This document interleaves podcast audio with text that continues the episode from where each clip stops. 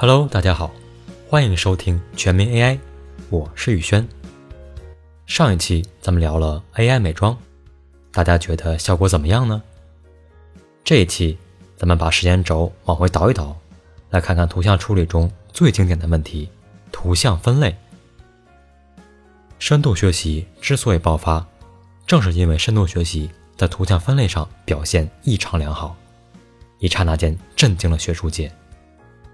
如果没有图像分类，或者说如果没有图像分类的数据集 ImageNet，就没有深度学习。如果没有深度学习，那人脸识别、自动驾驶等等等等，通通会成为空想。可以说，图像分类就是深度学习的鼻祖。如今，图像分类已经被广泛应用，一些图片素材网站正在使用图像分类，自动为照片打上标签。方便用户检索。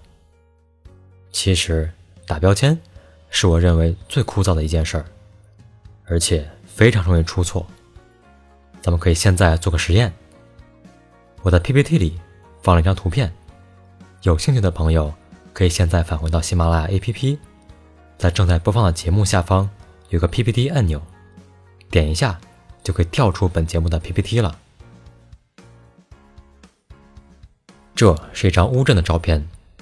如果让你写出十个关键词来描述这张照片，你会写哪些呢？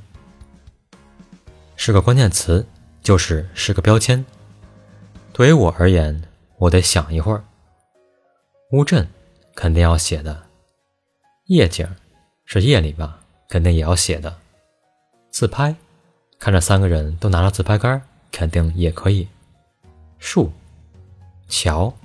河水、人、女人、灯光，还有江苏省。我苦思冥想半天，也就出来这么些词。但是我想的肯定和您想的不完全一样。那些我没有想到的词汇，就是标签中所遗漏的词。可能有人会想出旅游、开心、蓝色外套等等，这些标签就是我遗漏的关键词。叫做漏标。我想出的十个标签中，还有一个是错的，你们肯定早就发现了，那就是江苏省。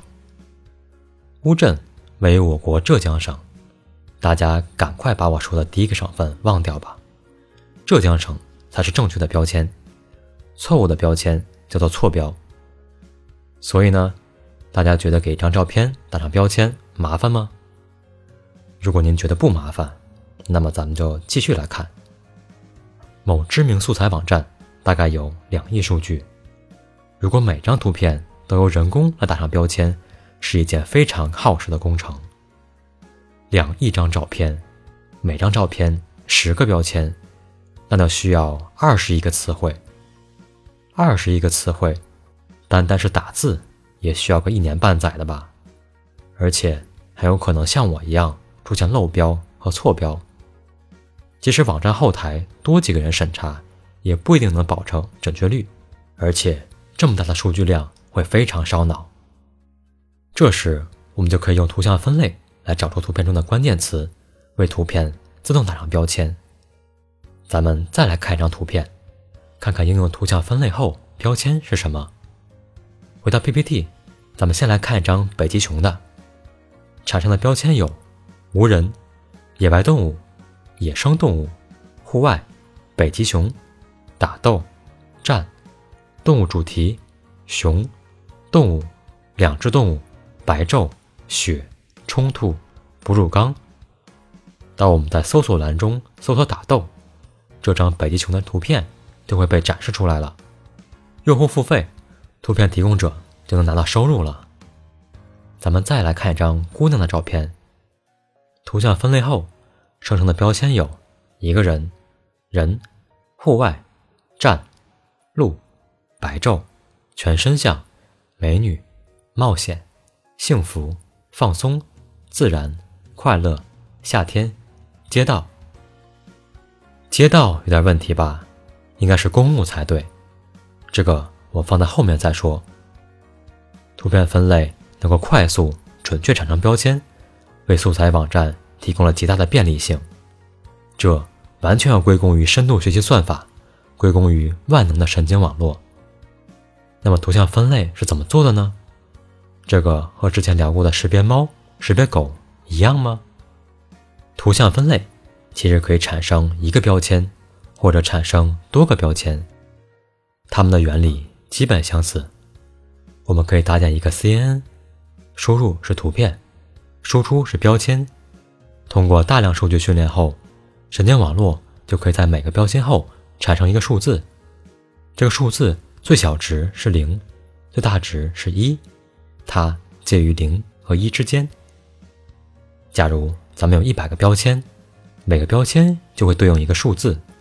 那么标签后的数字大概是这样的：零点八七四三。零点五六七九，零点三三三三，零点零零四五等等。数字可以理解为可信度，数字越大，可信度越高。如果是分为一类，那么就选取数字最大的标签；如果分为多类，那就选取十个或者十五个，个数由你来定。当然，如果要产生多个标签，那么就一定要保证训练的数据的均衡。你有一千张夏天的图片，就需要一千张冬天的图片。假如训练中你只有一百张冬天的图片，那么最后用来推断时，每张冬天的图片都会被贴上夏天。所以，为了图像分类能用，即使再冷也要出去拍照了。对于宇轩这种懒人，是非常不喜欢在冬天出门的。去找冬天的图片又不想出门，怎么办呢？当然也有办法，我说的不是上网去下载，而是使用数据增广。忘记的朋友可以返回到第二十二节节目再听一遍，看看如何把一百张冬天图片变成一千张。当然，你也可以把一千张夏天的图片删九百张，变成一百张，也能保证数据是均衡的。至于哪种方法好，就不言而喻了。使用深度学习将图片分类是非常方便的，但是它也有一个准确率，比如百分之九十五。所以说，不可能每个标签都是准确无误的。这就是我们之前看到接到那个错标的原因。对于摄影图片或者手机相册分类而言，少量错误是可以接受的。